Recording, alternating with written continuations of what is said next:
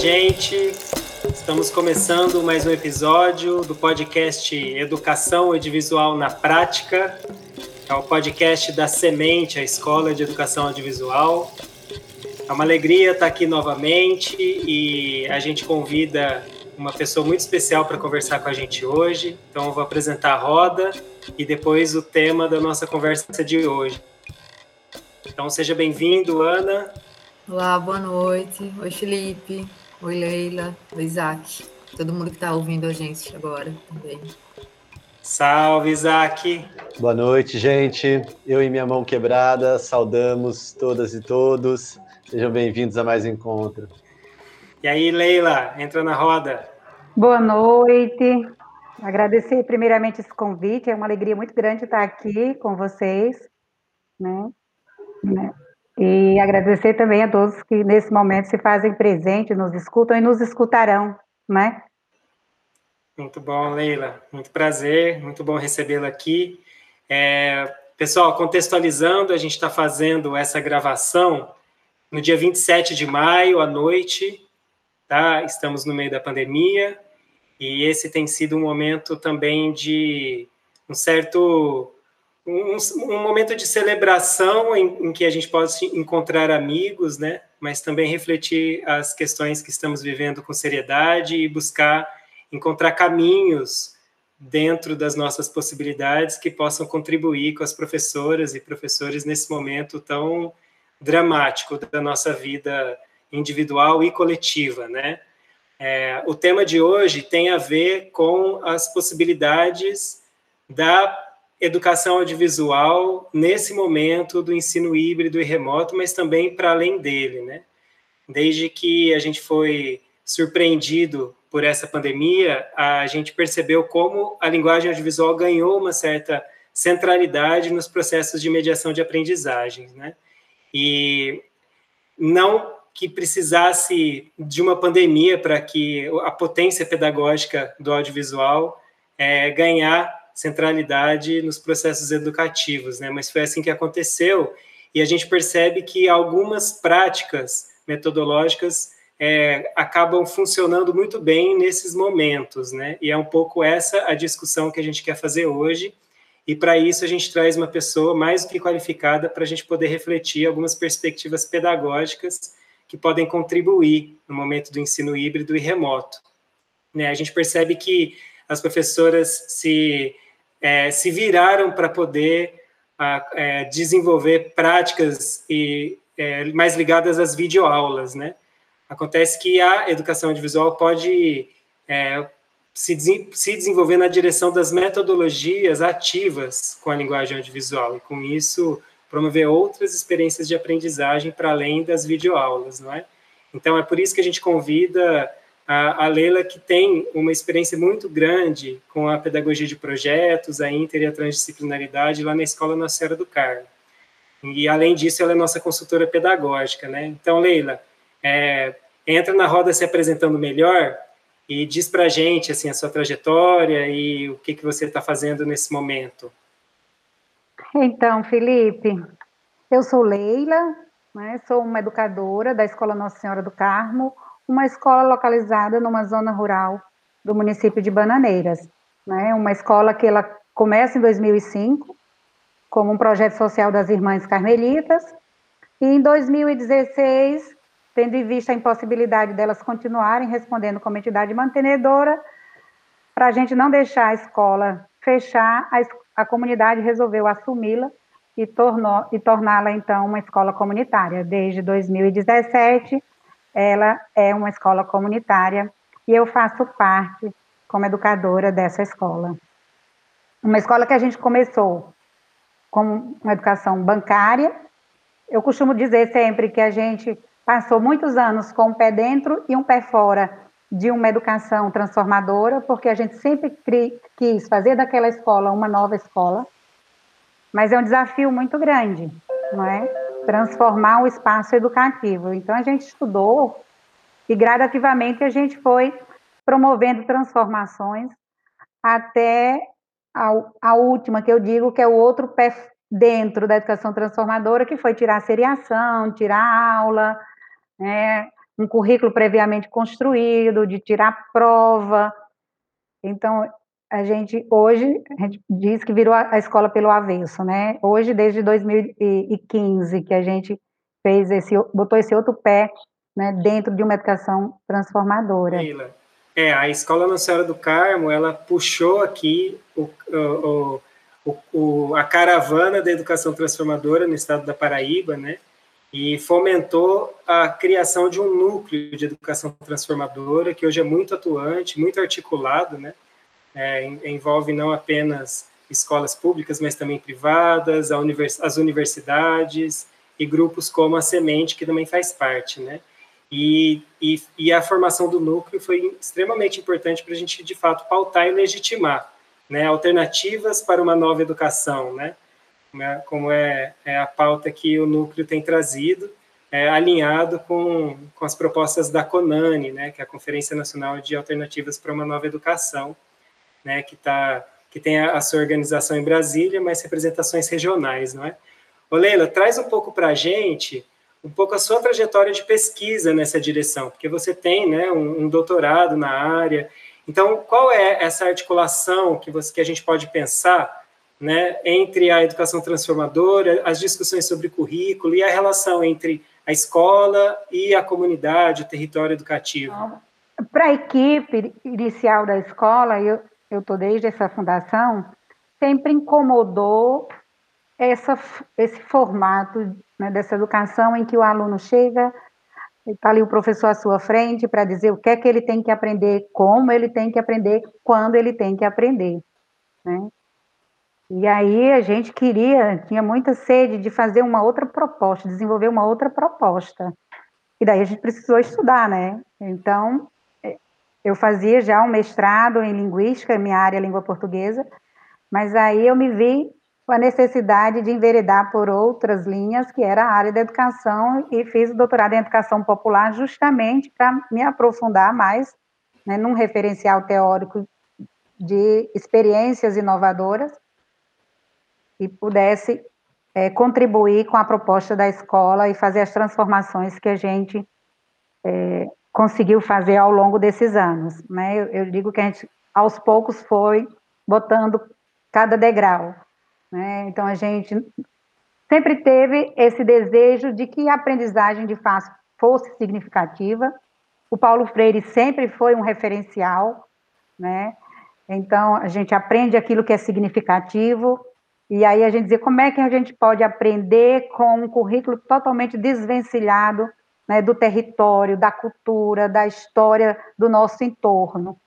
E foi, foram essas as primeiras mudanças, foi buscar um currículo que, que estivesse diretamente dialogando com, com o seu entorno. Ao te ouvir, fiquei, eu fiquei pensando, assim, de fato, a relação conhecer a escola, te ouvir, né, e, e, lembrar das visitas que a gente, que eu já fiz à escola, que a gente fez à escola, né, e é muito impactante, né, chegar na escola e conversar com as crianças e perceber é, como é que elas se apropriam desse conhecimento, né, assim, como, como isso se torna tão vivo, assim, tão é, tão contagiante mesmo, assim, sabe? É um contágio mesmo, né? De, de que eu, vi, eu sei que vocês é, têm os educadores, né? Mas todo mundo é visto como educador, né? As próprias crianças, o pessoal da, da, das outras, os funcionários, né? Enfim. Então, isso é, é, uma, é, se constitui enquanto uma comunidade muito ativa, né? De pensar numa escola que é realmente contagiante de estar nela e, e, querer cada vez mais fazer coisas instigantes, né?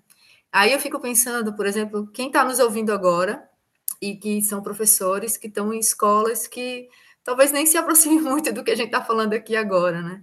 Então eu fico pensando é, de que forma, né? É, se alguém tem interesse de fazer isso na sua escola, de alguma forma, qual, qual se teria alguma coisa é, é, como fazer isso acontecer, né? Porque assim, essa é uma inspiração, entende? Um caminho possível é, de começar, né? Se você teria alguma alguma sugestão nessa direção, porque foi é um processo grande, né? Que você falou, né? que vocês se transformaram, acho que é de 2015 para cá, né? Então assim, e todos os desafios, mas sendo eu uma professora de uma escola convencional, tradicional, mas isso me, me pega e eu quero fazer alguma coisa. Por onde eu poderia seguir, entende? E então a gente, primeira coisa, tem que entender que a gente, a educação precisa mudar para atender às reais necessidades dos educandos de hoje. A metodologia das escolas, a gente precisa adotar outro tipo de metodologia. Isso é fato, né? Isso precisa inquietar e precisa a gente fazer alguma coisa. Né? Porque não dá para a gente reproduzir. E a gente está insistindo em reproduzir no virtual o tradicional. Né? E a gente está vendo que não está dando certo, mas a gente muitas vezes não sabe fazer outra coisa diferente, né? Mas muitas vezes também a gente não está ainda buscando o suficiente, mas o fato é que a gente precisa mudar. Então, acho que a primeira coisa que tem que, que ter no educador é essa inquietação. A inquietação precisa mudar, né? Porque aí a gente vai atrás. Tá, como é que eu faço isso numa, numa escola pública, né? É, onde a gente não tem um corpo como um todo que quer fazer mudanças. Então começa a fazer você mudança, educador, no seu espaço, na sua sala de aula. É preciso fazer alguma coisa, então comece fazendo dentro do seu espaço, dentro da sua sala. Como eu posso fazer? Comece a trabalhar com projetos de pesquisa, é um bom ponto de partida. As metodologias ativas, né? A gente tem várias metodologias, né? Metodologia baseada em projetos, metodologia baseada em problemas. Traz um problema para a sala de aula, como ponto de partida da atuação pedagógica. Move as crianças pela curiosidade. Por que, que é difícil a gente perguntar para as crianças o que é que elas querem aprender? É a coisa mais fácil, é a coisa mais simples. O que você quer aprender? Escuta, eu acho que um segundo exercício, depois dessa inquietação, é a escutatória. Escutar os sujeitos do espaço escolar. Escuta teus educandos. Ele aponta, eles apontam o caminho. É preciso a gente se voltar para o chão da nossa escola, para o chão do teu espaço. Então, escuta, as crianças têm muito a nos ensinar e a nos mostrar caminhos. E aí você escolhe, tem tantas metodologias que você pode trabalhar, pode fazer um projeto de pesquisa a partir da curiosidade da criança, é o que a gente faz, né? Mas você pode trabalhar com um problema, né, para envolver as crianças, você pode trabalhar com a sala de aula invertida, faz alguma coisa, muda, né? É preciso mudar. Começa com o teu espaço. E aí eu tenho certeza que você pode Pode até ser o único, mas eu acredito que dificilmente você será o único. Né? E quando você ser, deixar de ser um, passar a ser dois, quem sabe passar a ser três, você vai criando força. Né? E a escola vai transformando. Se a gente for esperar a transformação vir de cima para baixo, muitas vezes da equipe gestora da escola, talvez nunca venha. Né? É preciso você fazer a sua parte. Então, o que eu diria, Ana, para aqueles que, estão numa educação formal, bancária, né, e que se inquietam, comece a mudar dentro do seu espaço, dentro da sua sala de aula. Escute os alunos. Pergunte para os alunos o que é que eles querem aprender. A partir das curiosidades das crianças, desenvolva uma metodologia ativa. Seja ela qual for, ou projeto, ou problema, ou sala de aula invertida, né? Mas faça alguma coisa, ou gamificação, hoje também está tão na moda gamificação, faz alguma coisa. Mas dá para fazer sim, só não dá para a gente ficar parado. E é muito interessante pensar isso, assim, de que a gente tem é, uma ideia de que o saber né, tá só na escola mesmo, né? tá ali no livro, tá na escola, e quando tu fala isso, eu fico visualizando esse, esse, essa tensão, né, de alargar. Opa, tem mais coisas além do que está na escola, tem muito mais coisas além do que está no livro, né? E, e aí, quando você fala também dos estudantes, né, das crianças que, que estão disponíveis, estão ali fresquinhas e estão curiosas e estão o tempo todo assim, já com a predisposição, é só a gente fazer isso que você fala, né, a gente apresentar, né? Mas ainda eu fico pensando nos professores, nas educadoras, assim. Sei lá, estou me colocando também nesse lugar de uma educadora que que não que nos que te ouve, né? E que acha muito bonito tudo isso. Mas eu fico pensando que é, não sei nem se eu vou fazer uma pergunta certa, assim, né? Se isso faz um sentido, mas eu fico pensando como é que. É, é, não sei se é uma, uma habilidade, né? Mas como é que a gente pode apresentar isso, assim? Então, Ana, o professor que chega na escola, né, ele vem de uma formação e, e, e, estudou numa educação bancária, então ele traz essa cultura, né? E não é fácil.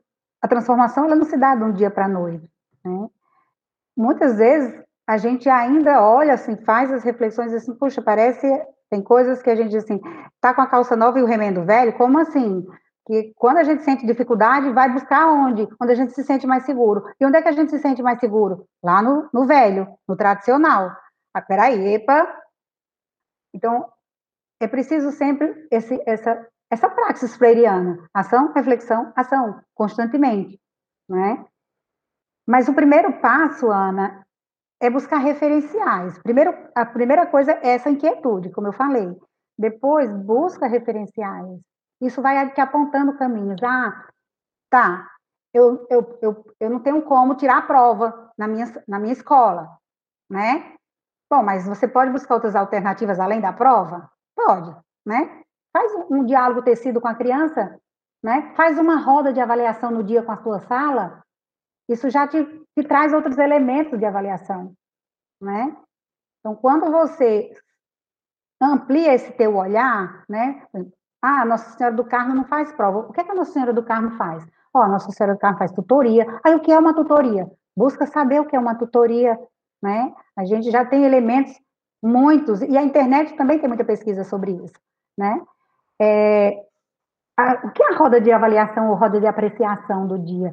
Pode ser um instrumento avaliativo? Como é que elas transformam isso em, em um elemento avaliativo? Escutando as crianças. O que, vocês fizeram hoje? O que, é que vocês aprenderam hoje? Quando você pergunta para a criança o que, é que você aprendeu hoje, tu imagina a riqueza que é isso numa roda. Porque você aprende de um jeito, o outro aprende de outro, o outro disse uma coisa que você não se tocou, e olha a riqueza de conhecimento gerado numa roda. Né? E isso é uma roda, é uma, um instrumento avaliativo riquíssimo. Né? O que é uma tutoria? É um diálogo tecido. Né? Escuta teu educando. Me diz o que é que tu aprendeu sobre isso. Né? Você estudou sobre isso, mas o que, é que você aprendeu? Né? Não precisa escrever lá na prova. Isso é um outro elemento. Agora, me fala aí o que é que você aprendeu, porque tem criança que tem dificuldade na fala, na escrita, mas tem facilidade na oralidade. Né? A questão até de você é, é valorizar e trabalhar com as inteligências múltiplas. Uma criança que é mais linguística, outra criança que não é. Né? Então, quando você usa uma diversidade de instrumentos, isso potencializa também né, uma maior eficácia na hora de, de você avaliar. Né? Então, isso é possível? É possível em qualquer lugar. Né? Isso é possível você fazer independente de, de, dentro da tua escola, a gestão dizer assim, é prova. Você pode agregar esses outros valores e tornar essa avaliação muito mais rica. Né? Você pode trabalhar sem partir primeiro do livro didático. Você pode juntar uma curiosidade da criança a um conteúdo do livro didático, isso é perfeitamente possível, Ana. Né? Onde é que eu vejo mais problema? No segmento que diríamos de Fundamental 2, porque os professores são disciplinares. Mas aí talvez a trans é, uma, é um grande desafio, faz a Inter, né? Converse com algum colega. Normalmente a gente tem um colega que, ou dois ou três que tem mais afinidade, que a gente troca experiências né, com esses colegas. Junta os três, faz um projeto interdisciplinar. É possível, sabe? Não é possível fazer com toda a escola, que seria o ideal. Começa com dois, começa com três, né? De repente você conquista mais gente. Então, são coisas que a gente pode fazendo dentro do nosso espaço, dentro do teu próprio espaço cria o comitê estudantil. O que é comitê estudantil? São grupos de crianças para pensar ações. Né? A gente tem dentro da escola o comitê é, é, de mediação de conflitos. Então, acontecer algum problema na escola, não é a gestão, não é o educador, são as crianças que vão resolver. Os problemas não são delas. Se precisar da ajuda de uma interferência do adulto, vem, mas a maioria dos conflitos, elas se resolvem entre elas. Né? Então, tem o comitê de mediação de conflitos, tem o comitê de jovens inventores, tem o comitê de teatro, tem o comitê de, de, de esporte, tem o comitê de recepção. Eles vão criando N comitês que é isso, é dar asas para a criança, é, é, é, valorizar a potência da criança. Para isso, pergunta para a criança o que é que está bom e o que é que precisa melhorar. Isso a gente faz com ações de colegiado. Né? Colegiado é isso, é você parar e perguntar para o grupo. Pergunta para o grupo, não dá para fazer com a escola toda? Faz com a tua sala de aula. Né? Minha gente, o que é que está bom aqui entre nós? A metodologia que a tia está trabalhando, a professora está trabalhando, está legal? Onde é, que, onde, é que ela, onde é que a gente precisa melhorar? O que é que eu posso melhorar ainda para atender mais as necessidades de vocês? Escuta, né? Escuta a criança, faz avaliação constantemente com a criança de melhorar a praxis. E, e dá para fazer muita coisa, Ana. Leila, daqui a pouco a gente vai retomar esse ponto sobre as metodologias. Acho que é um dos interesses centrais aqui do nosso podcast, na comunicação com as professoras e professores. Mas antes disso, eu queria é, retomar uma questão trazida por ti sobre a escola Nossa Senhora do Carmo e o processo de implementação, que está na tua fala, mas eu queria ter uma atenção maior a isso, que é a dimensão de como o espaço a singularidade do espaço onde está essa escola, ela, ele foi fundamental para o desenvolvimento dessa dimensão metodológica e para a criação da própria escola. Né? Na tua tese tem uma passagem muito bonita que você cita do professor Brandão, em que ele vai falar sobre que as revoluções da mente, do espírito dos seres, elas se passam nessa possibilidade de criação de infinitas conexões entre fluxos da vida e que nesses e essas conexões elas vão permitir que a gente é, crie novas maneiras de ser, de viver, de interagir, de conviver, né? É muito bonito pensar a escola como essa possibilidade da criação de um fluxo de novas conexões que, e novas interações entre o educando, os educadores e o meio. E aí eu queria pensar um pouquinho é, na singularidade do território que constitui essa escola, né? Uma escola no campo, ligada numa situação, numa conjuntura muito específica. Como que se dá essa relação entre o dentro e o fora da escola, a participação comunitária e o modo como esse fora da escola também está o tempo todo tensionando as práticas escolares. Eu acho que a concepção que a gente entendeu desde o princípio que a escola ela está situada dentro de um contexto sócio-histórico cultural de um torno, né? Então a escola não pode se fechar em si mesma-se, né? Como a gente faz no normal. Toda a escola ela está situada dentro de um território que tem uma cultura, que tem uma história, né? E se a gente não dialoga com, com, com esse território, não se cria vínculos. Né? E se não se cria vínculos, ela não faz sentido, nem na vida dos educantes, nem na nossa vida, nem na vida da comunidade. Né? É algo que vem de, de, de um paraquedas e fica ali em si mesmada. Então, isso para a gente sempre era, é, foi, foi muito claro, né? A partir das, das, leituras que a gente foi fazendo, o Brandão é um grande referencial, a gente foi entendendo que precisava dialogar com a comunidade, que a escola é um elemento da comunidade. E se ela é um elemento da comunidade, a comunidade é da escola, e a escola é da comunidade. Né? Então, a gente naturalmente sai, sabe? Sai das fronteiras do espaço interno da escola e entende que o ambiente escolar ele é muito mais amplo do que esse seu ambiente interno. Né? A escola é um ambiente macro, porque ela está dentro né, de uma comunidade. Então, isso foi algo que aconteceu. E, naturalmente, isso vai acontecendo quando você escuta as crianças. Porque, normalmente, aquilo que a criança traz, ela vem de uma demanda apontada de um contexto histórico, cultural seu, consequentemente da comunidade. Então, se a comunidade passa por um problema, isso aparece na fala da criança. Aí você potencializa no teu projeto de pesquisa. Né? A gente já teve projetos assim, tem constantemente, né? É falta d'água, né? é problema com a seca, é problema com a chuva, é problema com o lixo, né? Então isso a criança traz no seu contexto, porque é a vivência dela. É lógico que tem criança que diz, ah, eu quero estudar, por que, é que as estrelas brilham, né? Mas vamos olhar esse teu brilhar também, como é que é o, esse sol e essa lua dentro desse contexto dessa criança que ela se situa. Então, de uma forma ou de outra, você faz o link com a comunidade, né, com essas demandas da comunidade. E quanto mais você faz esse link, mais a relação se fortalece. né, e mais a, a gente passa a entender que a escola sem comunidade não existe. Né? Então, isso é um processo natural, Isaac, e que se fortalece muito pela pedagogia de projetos, né? Que a gente passa a caminhar, né? A, a, a, os projetos têm suas ações práticas dentro das comunidades, né? Naturalmente, a gente é forçado a sair do espaço escolar, né? Porque aquilo que a criança quer, a gente tem que ir lá na comunidade, né? Conhecer a comunidade, né? E, e, quando a gente faz as visitas nas comunidades, só já adentrando, qual é a importância do audiovisual para a gente? Foi fundamental, porque os registros audiovisuais das visitas, né, é um elemento importante. E aí é isso, meu amigo. Escola sem comunidade não existe.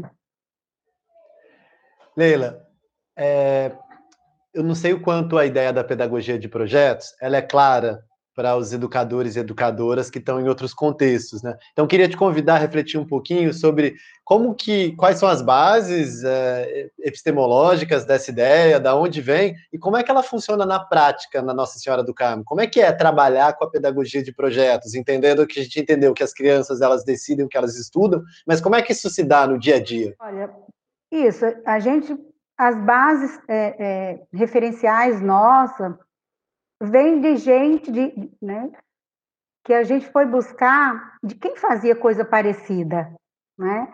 Então a gente foi buscando e vendo, tem muitas experiências no Brasil, fora do Brasil, que, aconte, que aconteceram e, e que acontece ainda hoje. Então a gente estudou a Escola da Ponte, para a gente foi uma grande referência. Né? As experiências do Anton Makarenko na Rússia também a gente estudou, as experiências da Maria Montessori, do Freinet, do Dewey, então, quando você começa a ler esse, e está muito ligada né, ao movimento da escola nova, né, pensar fora da caixa, digamos assim, te dá um arcabouço e, e, e um empoderamento, dizer assim, é possível também fazer, sabe? Eles fizeram, né? então não é, não é, uma coisa impossível. Né? Aqui no Brasil, a gente tem uma referência grande, o Paulo Freire. Né? A Helena de Poço também aqui no Brasil fez uma experiência muito bonita em Minas Gerais. Então, quando a gente vai conhecendo e conhecendo as escolas, a, a, o Âncora em Cotia, o Colégio Viver também em Cotia, a Morilimpa em São Paulo, tem tanta gente no Brasil, a Luísa Marim em, em, em, Salvador, gente, a Museu Tabosa lá em, em Fortaleza, tem muita gente fazendo muita coisa, né? E quando você desperta esse olhar, a gente vai encontrando nossos caminhos, né? Então, a gente, quando a gente viu que era possível, a gente disse assim, mas qual é o ponto de partida? Ah, vamos trabalhar com pedagogia de projetos, né? A partir daquilo que o Paulo Freire falava, que era a curiosidade, né? Sem a curiosidade que me move, eu nem sinto que isso ficou muito é, forte. Então, a primeira coisa que a gente faz, Isaac, dentro da escola, é no presencial, né? Se dá, se dá de forma em que a gente coloca todas as crianças no pátio e diz assim, o que vocês querem aprender? Ah, eu quero aprender. Olha, agora a gente tem uma média de 25 projetos rolando no chão da escola nesse tempo de pandemia, né? De forma virtual, né? mas no presencial também não é diferente no sentido da construção dos projetos. Então a gente reúne as crianças e assim: o que, é que vocês querem aprender? E aí nascem curiosidades de tudo quanto é jeito. Por que, é que as estrelas brilham? Por que, é que o elefante jorra água pelo nariz? Tem gente. É, tem, aí isso diferencia muito de, de, de da faixa etária, sabe? As crianças menores vão muito nessa linha, porque é que as estrelas brilham, porque é que as, tem frutas de todas as cores, porque é que tem fruta doce e azeda. Então, as crianças vão muito nessas curiosidades. Os intermediários aí querem saber os uni, universo, né? Os planetas, que é astro, que é lua, né? Querem saber sobre os animais. E aí a gente vai vendo, quanto mais cresce, eles vão tendo outras curiosidades, os maiores. Puxa, agora dos maiores, por exemplo, a gente tem projetos lá, crianças querem saber como é que faz perfume, tem é, é, de, de gerenciamento financeiro, querem saber sobre educação financeira, como gerenciar. Eu acho que suas pequenas mesadas, nem sei, mas querem saber lá a questão de se organizar financeiramente. Tem gente querendo saber sobre arquitetura, porque quer ser arquiteto. Tem um projeto de cinema né? Querendo saber como é que se faz a, a, atuação em cinema, a produção de cinema. Esses dias tiveram até fazendo sangue, né? Lá com, com a técnica do sangue no cinema, como é que se dá. E, e, e isso tudo rola. É, agronomia, quer saber como é que, o que é agronomia, é tanto do projeto e eles vão, de acordo com a faixa etária, vão mudando de curiosidades, né, assim, de, de ascensão, de estruturação do pensamento. Então, a gente vai organizando esses grupos, né? Alguém quer estudar mais sobre isso, né? E, normalmente, eles se agrupam. Normalmente, eles se agrupam e por esses interesses afins. Tipo, dificilmente um adolescente vai querer saber por que, que as estrelas brilham ou porque o elefante jorra água pelo nariz. Né? Então, naturalmente, as crianças se agrupam por uma similaridade de faixa etária, que não é igualdade. Tá? Então, criança de 6 consegue fazer projetos com a criança de 10, mas uma criança de 6 não consegue fazer um projeto com a criança de 12, 14 anos, porque são curiosidades distintas. Tá? Então, o processo é muito natural. Então, a gente escuta, elenca essas curiosidades, às vezes duas, três, quatro, cinco, a gente consegue montar um tema único, se todos estão ligados, por exemplo, tem gente que quer saber é, é, sobre dinossauro, o outro quer saber sobre é, é, é, cavalo, outro quer... Então, a gente junta isso, vamos formar um projeto de animais? Né? Tudo é muito dialogado com as crianças.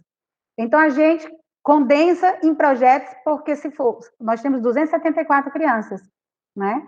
Então, já imaginou 274 projetos? Com 25 projetos hoje no chão da escola, a gente já fica quase louco, né? Assim, para dar conta dessa diversidade, para entender a individualidade da criança. Então, a gente é, reúne as crianças e junta e define projetos, né?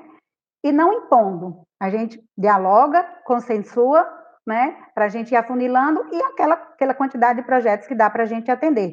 Se a gente vê que é uma quantidade grande demais, a gente diz, ó, oh, minha gente, a gente não dá conta dessa quantidade. Né? Vamos fazer esses primeiro, depois a gente continua com esse, quando a gente acabar esse, vai para esse. Tudo é muito dialogado, sabe, Isaac? Mas então a gente discute os temas dos projetos. Daí a gente entrega uma ficha de interesse para a criança que é o que é que de fato ela quer aprender, o que é que ela já sabe, o que é que ela não sabe e quer buscar saber e como ela quer aprender. Então existe essa fichazinha de, de interesse. Quem já sabe ler ela mesma preenche aquela ficha de interesse. Né? A criança que ainda está né, nesse processo de alfabetização, o tutor faz isso com a criança, né, com o grupo. Então, a gente olha para aquela ficha de interesse e a gente já tem, a partir do que ela já sabe, levantamento das hipóteses, né, para ela confirmar ou refutar aquelas hipóteses dela, se é aquilo mesmo que ela sabe, se é de fato, né, verdadeiras ou não. Aquilo que ela quer, que são as curiosidades, né, a gente gera os objetivos do projeto, né? E o como ela quer aprender, a metodologia do projeto. Então, a gente já tem a base de um projeto toda estruturada, né? Então, cada objetivo, da, cada curiosidade que se transforma num objetivo, a gente olha para aquela curiosidade e diz assim, que a, a, gente não trabalha com conteúdo, o conteúdo nosso não é o ponto de partida, é a curiosidade. Da curiosidade, a gente olha para habilidades. Aí a gente olha hoje para a BNCC, né? A gente tem que olhar para aquela BNCC. A gente só não pode fazer dela é um trilho, né? Muita gente às vezes eu, eu escuto muito a crítica da BNCC. Ó, a gente é preciso trabalhar. É, tá lá, é, é, o nosso a nossa orientação hoje que tem. O, qual é o, o, eu acho que o grande perigo é quando a gente faz dela um trilho. Então a BNCC quando ela foi aprovada em 2018, a gente passou 2018, 2019 em estudos de formação continuada para entender a BNCC. Até esse ano, a gente ainda fez transformações na nossa matriz, buscando olhar para a BNCC e dizer o que é que ela atende à nossa comunidade. Né? Aí você vai buscando dela e ajustando a tua realidade. E aí a gente olha para essas habilidades e diz assim, ó, desse, dessa curiosidade aqui, como é que entra a língua portuguesa? Como é que entra a matemática? Como é que entra a história? Como é que entra a geografia? Então, tipo, a partir das crianças do projeto, tem lá tem um projeto alimentação saudável, né? Então, ela quer saber né, o que é uma alimentação saudável, como fazer para se ter uma alimentação saudável. Então, a gente, primeiro ponto, a gente busca um texto para matar aquela curiosidade, né? O que é uma alimentação saudável? A gente busca um texto na internet porque tem outra coisa. A base, quando você trabalha com, com, com a pedagogia de projetos, a maioria das curiosidades das crianças não nascem no livro didático. é um outro grande diferencial da metodologia de projetos. A gente não limita o conhecimento da criança, porque quando você traz o livro didático, você só dá aquilo para a criança. Quando você parte da curiosidade da criança, elas vão além do livro didático. Então, a, o livro didático para a gente deixou de ser o instrumento e passou a ser um dos instrumentos, né? Porque a maioria das curiosidades não estão no livro didático. Então, a gente vai para a pesquisa da internet, busca um, um texto da internet falando sobre aquela curiosidade, dali a gente trabalha um gênero textual, né? A gente olha para a língua portuguesa como ponto de partida a partir de um gênero textual, Desse gênero textual, a gente está extraindo de dentro desse gênero todas os outros, as outras disciplinas. Então, se naquele texto tem algum número matemático, aí a gente potencializa aquele número matemático. Agora, o que está bem fresco na minha cabeça, tem um projeto que está se encerrando agora, o universo e seus mistérios. Né? Querem saber sobre os planetas, sobre a Lua, e descobriram que o único planeta que tem uma única lua é o planeta Terra, né? Os outros planetas têm muitas luas. E aí a gente trabalhou, eu nem sei te dizer assim no exato, mas tem planeta, por exemplo, que tem 3.400 e tantas luas. Então a gente pegou esse número, trabalhou unidade de milhar, porque está lá para ela, unidade de milhar. A partir da unidade de milhar, a gente trouxe sequência, a gente trouxe resolução de problemas, aí entrou a matemática, né? É, e aí a gente vai olhando para essas questões, elas vão aparecendo, sabe? Aí você traz a língua portuguesa que está dentro do próprio já gênero textual, a parte gramatical, a gente olha para a necessidade da criança, porque ela escreve bastante, né? Que aquela curiosidade dela, ela está escrevendo ali o que, é que ela aprendeu, né? E daí a gente olha e diz, essa criança está precisando melhorar, ela está tendo dificuldade de entender o R e o RR, né? Então, aí a gente traz dentro do, daquele texto alguma palavra que tenha o R e o RR, por exemplo, planeta Terra, né?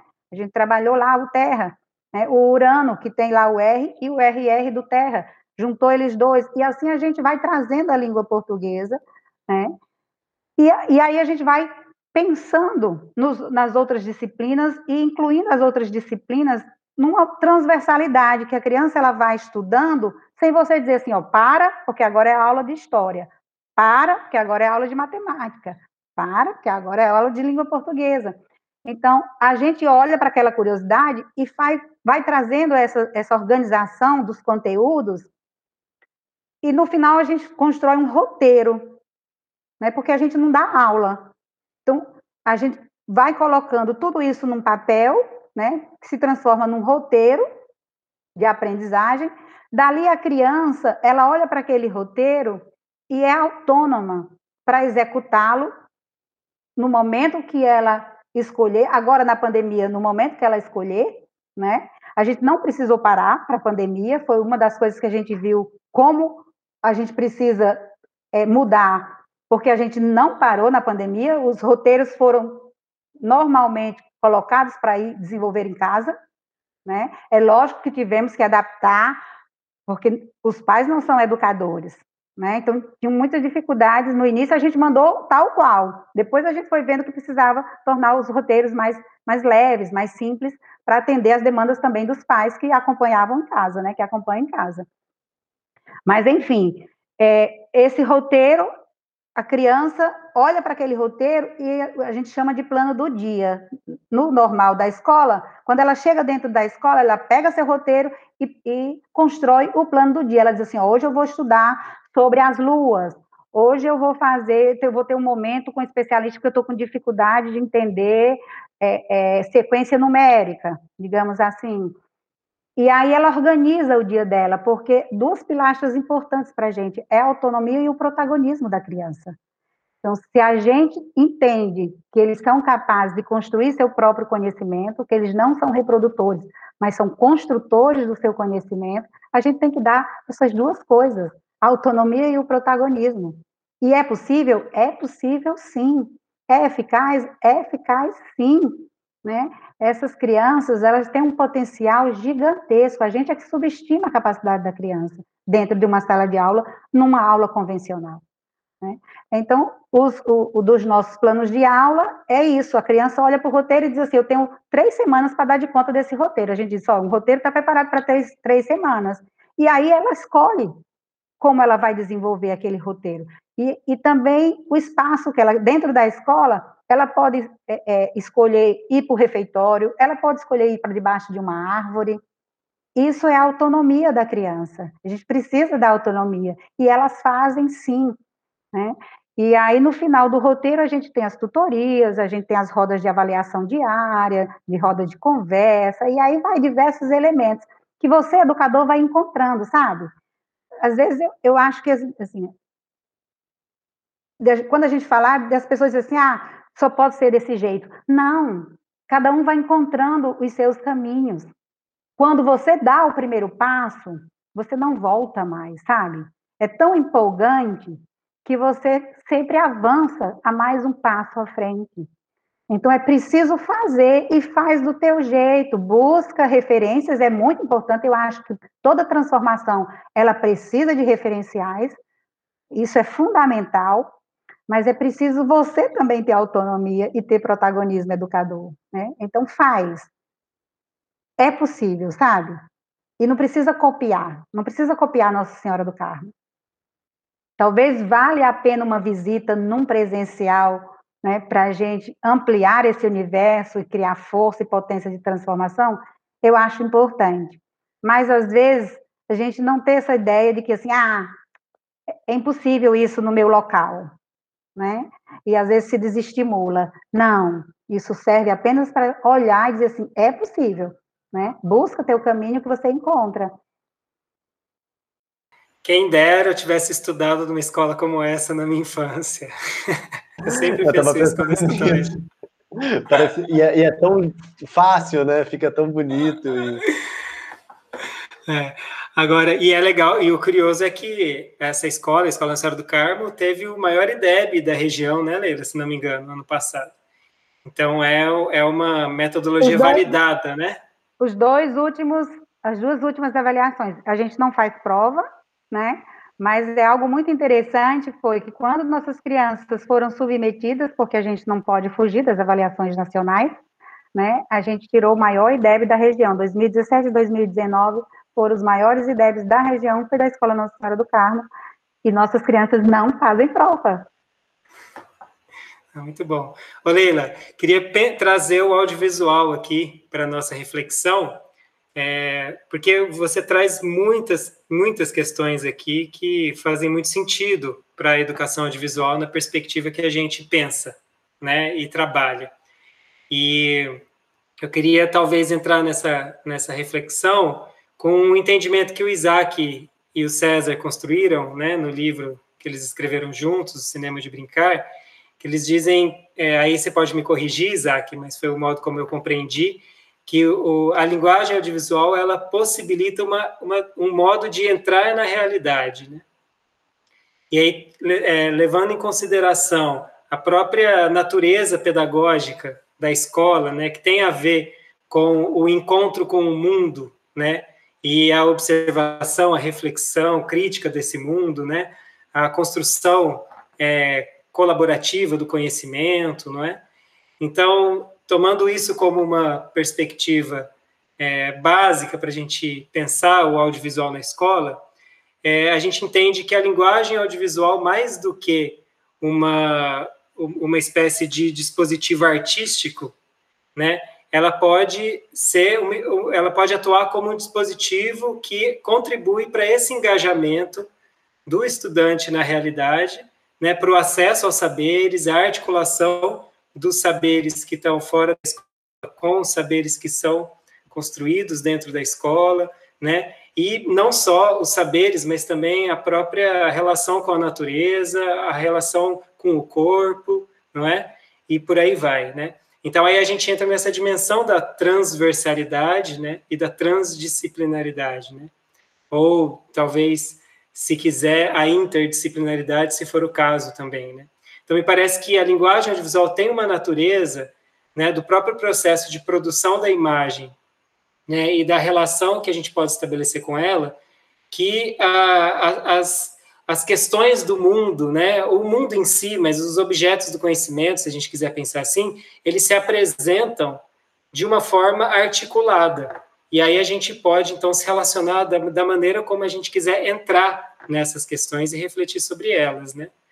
Então, como você pensa essa questão de como a linguagem audiovisual ela entrou na, na Escola Nossa Senhora do Carmo e como que ela, ela acabou interagindo com essas perspectivas pedagógicas que você relatou para a gente? Eu acho que esse recurso audiovisual, essa, essa prática pedagógica, porque eu acho que se transforma numa prática pedagógica potente, não é? é elas vêm agregar nesse todo orgânico, sabe? É, uma das coisas que eu, a gente até já conversou outras vezes, até lá na escola mesmo, que era isso, acho que uma das grandes preocupações quando a gente né, procura uma proposta que vem de baixo para cima e não de cima para baixo, né? Ela é toda constituída na coletividade, né, na escutatória. Eu sempre tive muito receio até com as oficinas, né? A gente trabalha com várias oficinas dentro da escola, mas como é que essas oficinas elas se integram num todo orgânico, né? E não simplesmente como uma coxa de retalhos. E aí o cinema, para gente, a gente sempre é, é, o audiovisual para a gente sempre foi um recurso muito potente, mas para a gente a gente não tinha a formação muitas vezes. Então fazia já a utilização disso, mas fazia muito amadoramente no sentido de que a gente poderia ter potencializado muito mais, como a gente passou a potencializar a partir da formação que a gente teve com sementes, não é? Então, para a gente, os recursos audiovisuais, né, a linguagem audiovisual, ela agrega, né, dentro dos projetos, numa naturalidade muito grande, como uma necessidade básica, sabe? Não é como um adereço, ela é uma necessidade básica para atender as demandas do projeto. Quando a gente vai fotografar uma comunidade, é, tipo, tem um projeto lá sobre e que volta de novo. Você vê como às vezes são recorrentes. Né? Já teve um projeto anteriormente, agora volta de novo um projeto sobre a cultura material e material de bananeiras. Né? Se usa muito do audiovisual. Para atender essa demanda desse projeto, se usa muito o audiovisual né? É, a, a, com a pandemia, a gente viu que, que mexeu demais com o emocional de todos, não é verdade? E a gente disse, peraí, a gente precisa fazer alguma coisa, né? A gente não pode só olhar e perceber e não fazer nada. Então, a gente fez um grande projeto sobre as emoções, né? E aí, o recurso audiovisual foi muito importante, porque a gente fez as fotografias narradas para que as famílias pudessem olhar, relembrar de momentos, né, e, e, socializar isso, e fazer desse momento um momento de interação familiar, né. A gente usou muito a música, o resgate da memória, né. Isso sai naturalmente, sabe, como um, um dispositivo fundamental no projeto. É, o projeto de plantas, teve um projeto de plantas agora. Então, o projeto de plantas, você vai fazer o registro daquilo que está no teu entorno, primeiramente.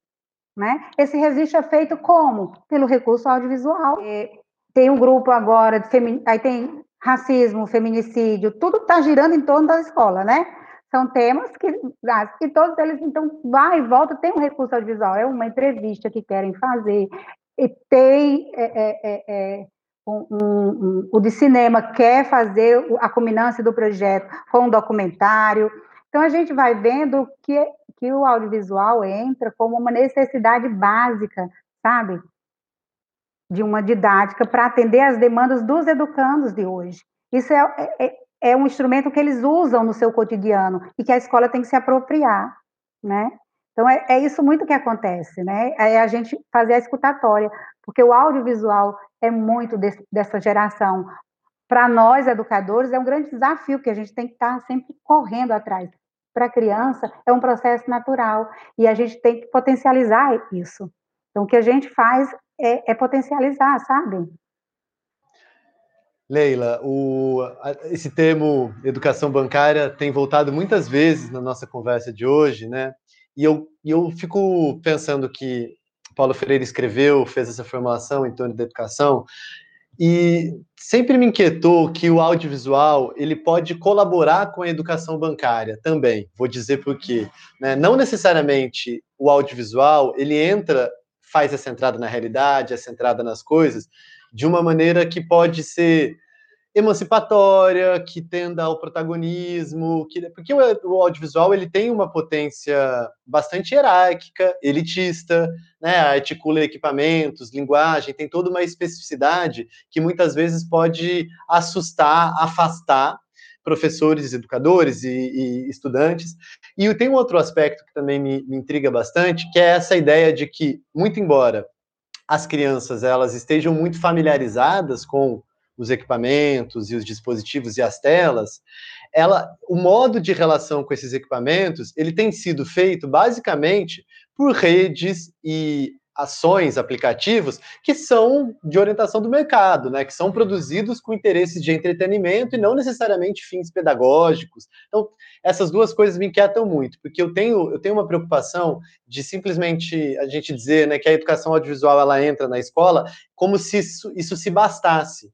E me parece que, na verdade, a questão central é a gente pensar, no, no, como você falou, que é necessário uma espécie de qualificação, uma. Vamos pensar nisso, uma qualificação dessas experiências relacionadas ao audiovisual. E na, no último podcast a gente teve encontro aqui com o César Milhorim e a gente falou bastante sobre a pedagogia do dispositivo, né? E a gente tem pensado muito que o, o dispositivo ele é uma maneira de produzir essa entrada é, na realidade, nas coisas. E aí eu queria te ouvir um pouquinho a respeito disso. Como é que foi a experiência? Qual que é o teu olhar sobre a, a pedagogia dos dispositivos? Como foi o trabalho na Nossa Senhora do Carmo? E se você também percebe essa crítica, é, ou, ou, melhor, se você também percebe a, uma potência que pode ser perigosa também das tecnologias e das telas. A gente está num mundo de telas muito tóxicas, com excesso de telas o tempo todo. Então, quais os riscos, né? Como educadora e pesquisadora, gostaria muito de te ouvir a respeito disso. Então, Isaac, é lógico que é isso, assim, é uma faca de dois gumes, né? Se a gente não cuidar, ela se desvia para um lado, né? E é o que normalmente a gente tem visto, né? As crianças têm ficado a maior parte do seu tempo nas telas, mas não está sendo potencializado didaticamente, pedagogicamente, né? Então, é, e, e, e para a educação, né, que vem como essa, hoje como uma necessidade, né, e também como agregar um valor ainda mais à prática docente, é, é preciso formação. Uma coisa é usar aleatoriamente, né? Outra coisa, eu uso com muito mais potência quando eu conheço, né? quando eu me aproprio da, né, desse elemento. Então, quando é, a gente né, soube da, da, da, do edital que, que o Semente fez, né, para a gente foi unir útil agradável. Era coisa que a gente fazia muito, como eu digo, amadoramente, porque a gente não tinha nenhum, nenhum conhecimento mais profundo né? Que a gente sabia era muito superficial de um, de um conhecimento popular mesmo, né? Mas não de apropriação de técnicas, né? Do recurso. Não, a gente usava aleatoriamente, com o saber que a gente tinha, um saber popular, né? E aí, quando a gente soube né, dessa possibilidade, a gente se inscreveu porque era uma necessidade básica.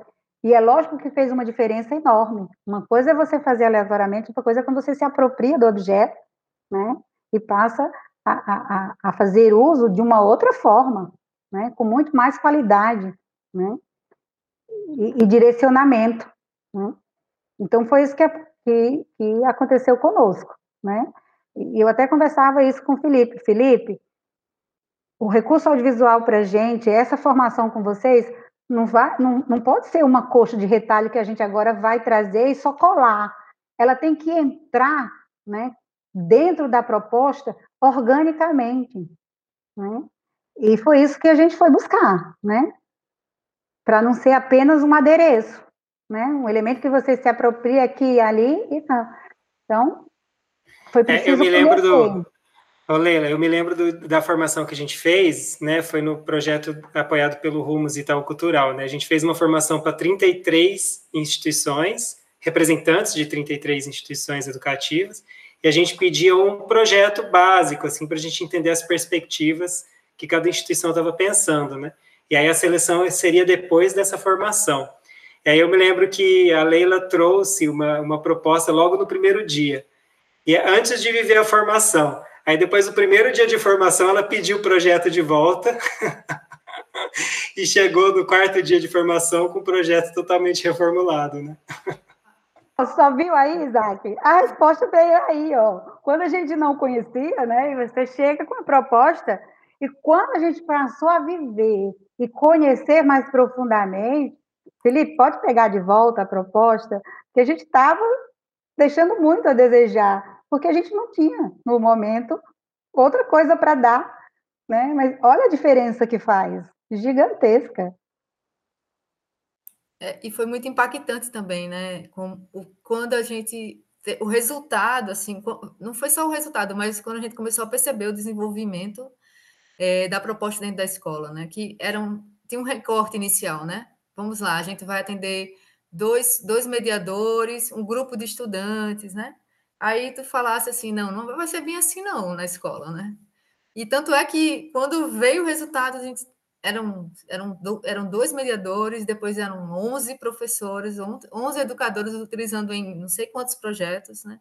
As crianças criaram um comitê também. Né? Depois foi a escola toda, assim, depois da formação a gente teve um, um, um grupo de crianças que criaram o comitê de cinema na escola, né? E continuou, esse comitê existe até hoje. Depois a gente transformou em oficina, né? É, mas foi a escola toda, né? Não sei se vocês lembram, foi isso mesmo, porque é outra coisa. Quando a gente está numa proposta dessa, eu, a gente está, a gente chama de comitê gestor, né? Tem uma organização para administrativamente responder. Eu digo, eu digo que eu sirvo apenas para assinar os documentos, né? Porque as decisões são colegiadas mesmo, e às vezes muita coisa que, que a gente, né, numa hierarquia, você dava dizer assim, não, não é assim, no, na nossa proposta é só uma voz, né? Então, diretor é só uma voz. E aí, é, não, não pode ser assim com dois ou três. É de acordo com quem quiser, né? Se a turma toda quiser, vai ser a turma toda. Que a gente não pode escolher, né? Se é uma, uma escola democrática, você não pode escolher. Você vai, você não vai. Né? Então, foi a primeira coisa assim que a gente discutiu com o Sementes, assim, ó, isso vai depender. E aí, quando vocês chegaram, tinha educadores, tinha educandos, né? Todo mundo fazendo parte. Eu me lembro bem que também isso impactou vocês, que era a gente se preparou para uma coisa e chegou lá, né? Porque as crianças se inseriram no projeto, na formação, né? E, assim, e isso mudou muito a qualidade daquilo que a gente passa para os nossos projetos, né? Uma coisa antes e outra coisa depois dessa formação né, com, com o audiovisual dentro da escola. A gente criou um, uma qualidade muito maior da utilização desses recursos, sabe? Pelos projetos, porque eles usam muito nos projetos. Ô Leila, aproveitando também agora, pegando o gancho e, e, e trazendo um pouco para agora, né, para esse contexto agora, assim, né, é, da pandemia, né, e eu queria que tu falasse um pouquinho como, como vocês estão é, articulando né, essa, a, a presença da, da, do audiovisual nas práticas, né? Como é que isso está acontecendo, né? E a gente também, né, nessa parceria que a gente continua fazendo, né, agora com a, a perspectiva do grupo focal, né, de acompanhar né, um grupo de professores, que aí essa é a grande questão da escola, né, quando na verdade, nunca é um grupo, né? Sempre numa perspectiva exponencial, né? De repente começa com um grupo pequeno e isso vai se transformando assim de um modo que atinge toda a escola, né? E vai até para fora da escola também, né? Mas enfim, mas eu queria que tu falasse um pouquinho disso, assim, em relação a, a, a esse, esse, processo da na pandemia, né? Como é que vocês se organizaram e como foi que o, audiovisual entrou, né? Na, na, na, nas práticas da escola e pensando numa coisa pós-pandemia, né? Recentemente eu conversei com uma, uma professora e ela me falou uma coisa assim, que eu achei muito interessante. Ela disse: olha, é, se a gente tiver que voltar para um, um, uma forma, para o presencial, eu vou levar né, para minhas práticas muitas coisas que eu adquiri agora nesse processo. Da pandemia, entende? Então, assim, os recursos, além dos recursos audiovisuais, também ela fala da, dos recursos é, digitais, né, ferramentas, uma série de coisas que possibilitou é, com que ela e os seus estudantes tivessem uma relação de proximidade, né? Então, então quando a pandemia chegou, né, acho que foi na semana 16 de março, acho que era isso, 16, 18 de março, acho que o decreto era até o dia 18 de março. E aí a gente, assim, naturalmente enviou os roteiros para casa. Qual foi o recorte para a gente? A, a, restrição agora do espaço, né, que eles, eles utilizam o áudio, né, o audiovisual. É, a gente antes, né, no presencial, a gente saía, muitas visitas de campo, explorava o entorno, explorava a comunidade, né, ia para outros lugares, né, a gente fazia é, intercâmbios, a gente, então a gente tinha um, um, uma utilização de um espaço amplo de, de objeto de pesquisa, né? Com a pandemia isso se restringiu consideravelmente o espaço, né? Então a gente passou a explorar o que a própria estrutura familiar, o quintal da casa, a frente da casa. A, a maioria de nossas crianças são de zona rural. Então tem espaço, então dá essa volta nesse entorno. Dá para dar uma volta na comunidade de máscara, né? Não tem aglomeração. Utiliza esse espaço, mas num espaço muito mais micro, sem a presença, né, do educador ali do seu lado, né, do seu tutor. Então, isso mudou um pouco, mas a, a, a, a utilização dos recursos, né, a gente basicamente consegue trabalhar, né, lógico, adequando ou raras exceções que a gente não pode é, é, fazê-lo, mas em, em, em, a gente não sofreu uma ruptura abrupta, sabe, com a pandemia, por conta da proposta, né? Então, isso, isso a gente, de uma certa forma, conseguiu dar continuidade. É, e é, é, é, claro isso que você fala, eu acho que essa pandemia também traz muita coisa boa, né? Diante de tanta coisa ruim acontecendo, mas ela trouxe também uma necessidade que a gente teve que se refazer, se reinventar dentro de, práticas tanto do, dos recursos audiovisuais como da, da, das tecnologias, né? A, a gente não tinha aula virtual, né? A gente não, não, não, não, não costumava trazer a gamificação, a gamificação pro, como uma ferramenta pedagógica, né? Então, trabalhar com um jogo, né, como montar um jogo virtual, eu acho que isso foi um dos grandes desafios para o educador, né? E são coisas que vão ficar, né? São coisas que vão ficar. Então, tem muita coisa que na pandemia que veio. Uma das coisas que eu acho, no meu ponto de vista, assim, é só as, a velha prática da sala de aula pelo Google Meet, né? A gente grava ou, ou então e bota ali o vídeo, ou então a gente está aqui, mas eu estou reproduzindo a mesma prática. Né? Isso eu não acho legal, sabe? Mas tem tanta experiência de educadores que se reinventaram para fazer coisas diferentes que eu acho que isso vai levar para além da pandemia. É, e é justamente esse aspecto que você traz da, da sala de aula que foi transformada na videoconferência, que é o modelo que tem sido mais replicado, né?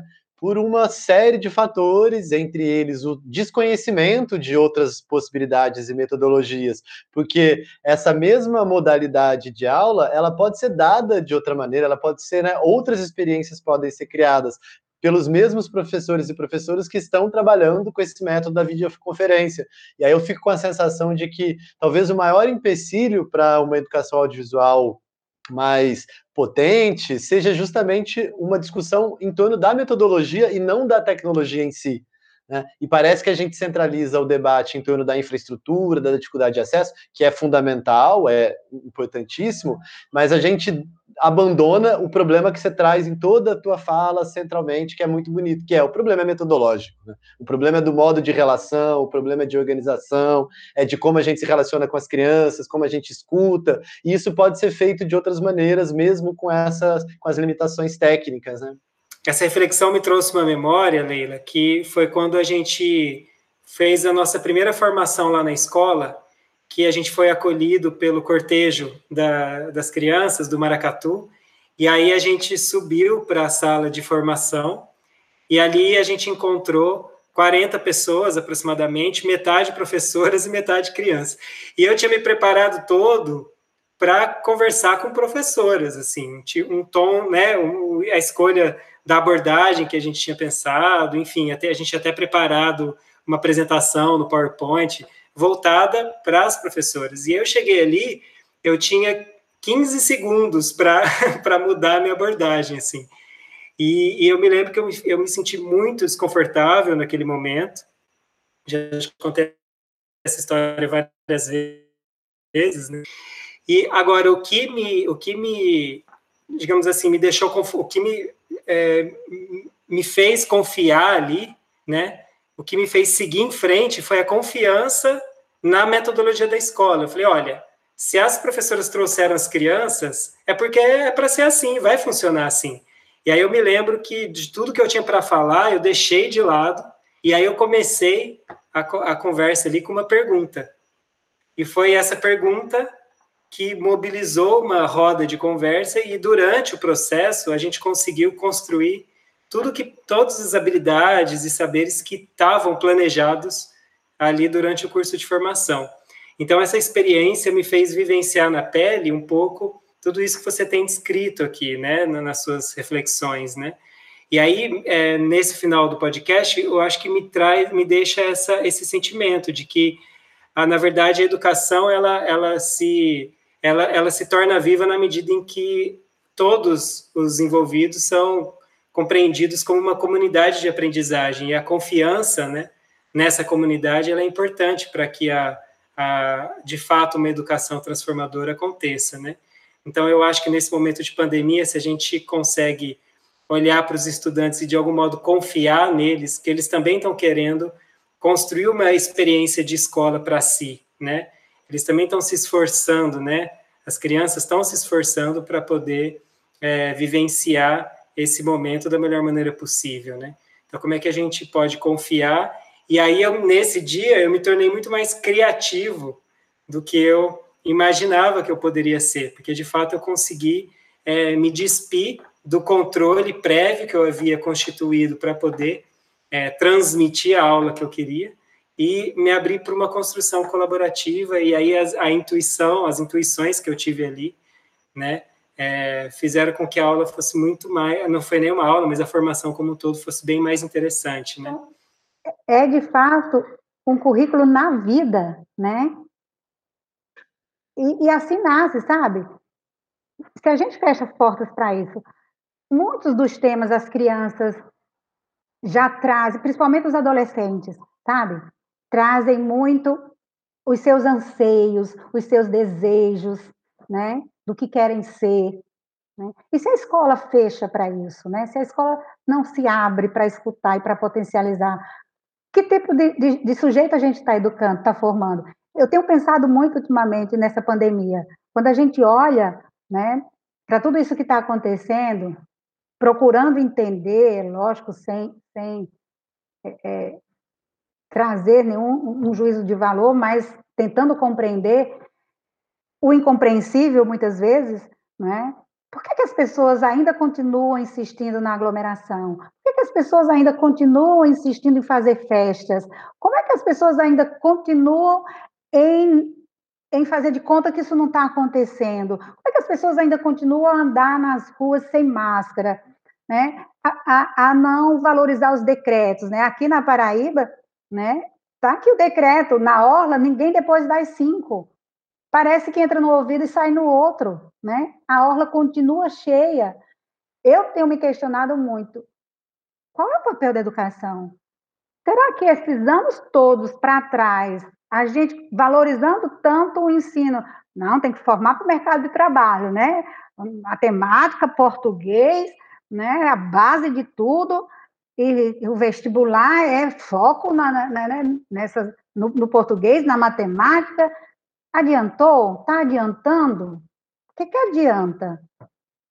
Essa educação ligada para as disciplinas que a gente tem que formar para o mercado de trabalho, é, tem que ensinar português, oração subordinada, oração coordenada, regência, concordância, tem que regra de três. Se não tem uma aplicabilidade para a vida, está fazendo sentido? Por que, que as pessoas não. Então, tão, o que, que eles estão dizendo para a gente? Qual é o papel da educação nisso tudo? Eu tenho me perguntado muito qual é o papel da educação. O que, que a gente está educando? Porque aí tem uma, é uma série de outras questões, mas é também uma falta de educação. Né? Todo esse comportamento é também, não é só, mas é também a falta de educação. É uma educação que não está suprindo as necessidades humanas, né? Da empatia, da colaboração, do respeito, da responsabilidade. A gente não está ensinando isso, nada disso na escola. É, Leila, essa tua fala é muito importante e acho que tem sido um pensamento fundamental, né? Porque a gente está diante de um contexto, vou usar essa palavra, de irracionalidade e de, mas que expressa na verdade uma falta de afeto ou de afecção, uma falta de, é, acho que é, essa é a palavra que você usou também, empatia, na, no sentido de uma, um, um, mundo muito autocentrado, muito individualizado e uma perda dessa, dessa relação e da importância da vida comunitária. É, e, e, aí, pensando se a educação é uma educação na vida, o trabalho dela é efetivamente também a construção dessa ideia de si, do outro, do mundo, do cuidado e tudo isso que está para além só das competências curriculares, etc. Bom, é, vou dizer muito tristemente que a gente precisa encerrar, mas ficar, assim, queria te agradecer imensamente pela partilha muito generosa dessa experiência. Tenho certeza que, que construiu muitos saberes e criou pontes aqui com as educadoras e os educadores que têm nos acompanhado. É, teu trabalho tem sido fundamental para nós. Isso é uma referência muito importante para o Semente, então te agradeço muito. É, muitíssimo obrigado por essa partilha de hoje. Então, minha gente, então vamos fechando, né? Vou deixar aqui também um abraço para todo mundo. Nos vemos na próxima, tá? Esse é o terceiro episódio do, da primeira temporada do nosso podcast. Então, tem os episódios anteriores, tem as nossas reflexões no blog, a gente está em todas as redes sociais. Então, vamos em frente. Seja bem-vindo para quem está chegando e seja bem-vindo para quem está voltando. Um abraço, até a próxima. Leila, também quero te agradecer, assim, te ouvir agora, meu coração chega, se expandiu, assim, e fiquei um pouco emocionada com as suas palavras, assim. E é isso, assim, te agradecer muito por estar aqui com a gente, né? Desde a primeira vez que a gente se viu, assim, que eu te vi, que a gente foi para a escola, isso ficou, assim, muito uma vontade muito grande de seguir junto, sabe? Porque cada vez mais isso assim, é tão nutridor, sabe? É tão nutritivo de, de ouvir, de conhecer, de estar próximo, sabe? As, as experiências, as crianças, enfim, tudo é muito contagiante, assim. Gente, eu é que agradeço, né, por ter, terem pensado em mim, né, terem me escolhido. É um privilégio, né, fazer parte aqui dessa roda. Então, fiquei muito feliz com, com o chamamento, né, então, quero agradecer mais uma vez, dizer que estou aqui sempre, contem comigo sempre, sou semente, né? É, já já tô nessa, né? Vocês agora não se livram mais de mim, não, né? Porque eu já sou semente. É, a quem está quem tá nos ouvindo, a quem nos ouve, a gente está aqui também para trocar a gente tem as redes sociais da escola, NSC Bananeiras, Facebook, Instagram. Então, nos acessem por lá. Nos tempos normais, né, a gente recebe visitas, vivências, não é? Então, é só por lá, a gente agenda as visitas também. Né? Eu acho muito importante uma visita, conhecer pessoalmente, ver de perto as práticas, isso é muito importante. Então, quem tem esse desejo de, né, de uma transformação pode nos procurar. Também meus e-mails aí pela, pelas redes sociais, vocês vão encontrar, né? E podem me procurar, podem me mandar um recado pelo zap, enfim. estou sempre disposta a colaborar, a trocar experiências, né, e poder contribuir com alguém numa prática, é, eu acho que é essa a nossa função maior, né, então me coloco aqui à disposição também para quem precisar de mim, é só entrar em contato. E aproveitar para dizer também, minha gente, bom, quem quiser acessar mais coisas para a gente, tem coisas falando sobre a, as nossas práticas, é, no site de, de, Educação e Inovação, Movimento Educação e Inovação no Brasil, tem esse site, no site do, do, Instituto Alana também tem falando sobre nós, tem publicação sobre nós no livro deles de criatividade. É, tá, vai ser lançada agora, minha gente, eu nem disse para vocês ainda, mas lembram que eu comentei que o ano de 2019 a gente recebeu uma produtora de São Paulo, a produtora Oz, para fazer um documentário sobre. Eh, são 15 escolas no Brasil, a gente foi uma das 15 escolhidas. Então, está sendo lançada agora, dia 6, a primeira escola. Então, quando chegar a nossa vez, a gente vai estar tá divulgando nas redes sociais, mas a gente também vai ter né, um documentário aí sobre a nossa escola. É mais um instrumento para vocês também nos conhecerem. É isso. Muito, muito obrigada, gratidão, Bárbara, Isaac, Felipe, o pessoal que nos ouviu e que nos ouvirá, né? Devia passar, vai ter fila na porta da escola Nossa Senhora do Carmo para conhecer o trabalho de vocês, Leila, e eu quero estar tá lá na frente. É isso, minha gente. Beijo grande e até a próxima.